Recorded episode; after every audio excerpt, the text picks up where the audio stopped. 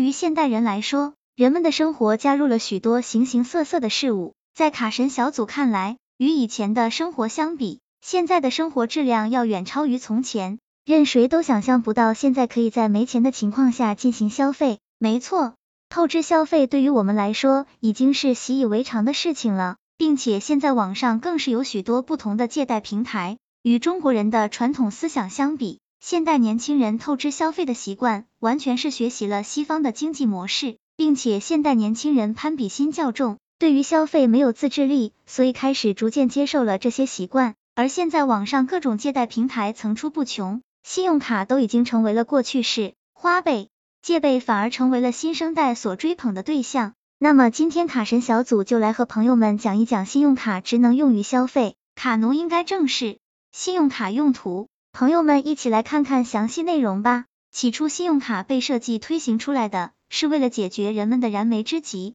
但是久而久之，这种想法却出现了改变，人们开始享受物质生活带来的美好感觉，活在当下成了现代人的生活理念。所以，卡神小组说，现在成年人手中起码也是人手一张信用卡。目前，中国平均每个人手中有零点五五张信用卡。这么看来，现在信用卡的发行量有多么的庞大？其实，使用信用卡并没有什么问题，及时将欠款还上就行了。甚至还不需要支付任何利息，但是在使用信用卡取现的时候就需要手续费了，并且现在民众间还喜欢互相套现，这些都会产生利息，久而久之，信用卡逾期人数就变得越来越多。二零二零年，一场突如其来的大型公共卫生事件席卷了全球，对于全球的经济造成了几乎无法挽救的影响，长达半年无法工作，导致许多民众的钱包有些扛不住了。卡神小组根据在二零二零年年底的数据统计中，信用卡的逾期率再次增长了百分之七。由此可见，去年我国民众们的生活有多么的依赖信用卡。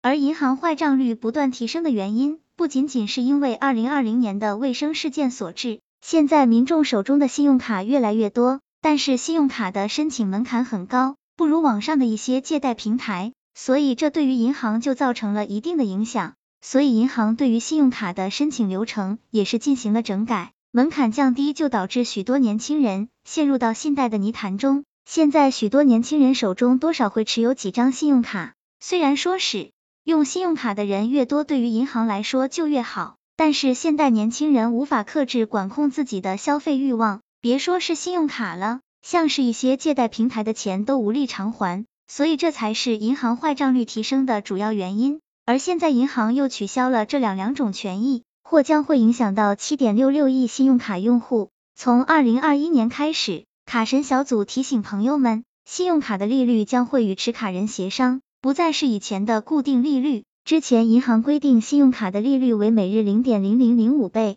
下限至零点七倍，而现在银行可以自主决定信用卡的利率，上下限模式取消，对于银行来说多了一些管控权限。当然。银行想要更改用户信用卡利率，必须与用户进行沟通，不然银行也是无权私自调整你的信用卡利率的。关于这点，很多民众表示，以后是否会出现高利率的时代？毕竟银行都想多赚点钱，总不会主动去将利率调低吧？其实这种担心完全是多余的，因为银行之间的竞争是非常激烈的，他们相互之间会为了吸引客户而降低自己的利率，所以说银行不可能会离谱式的将利率提高。但也不会将利率过分降低，因为利率过低的话会导致平台崩盘。但是利率降低对于民众来说是一件好事，以后大家不需要再支付多余的利率，何乐而不为呢？除了取消利率的上下限以外，未来发卡银行将会将各自的透支利率公布于众，实现完全透明化，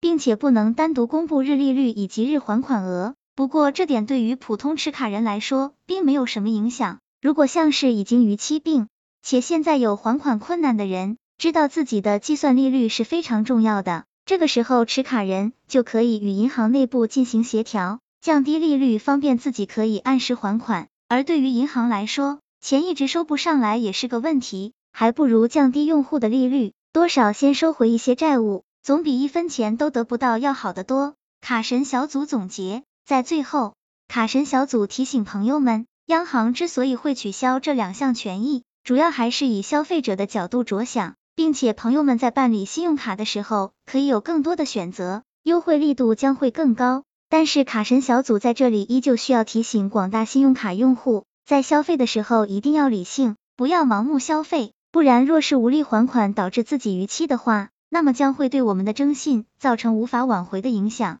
希望这个资料对朋友们有所帮助。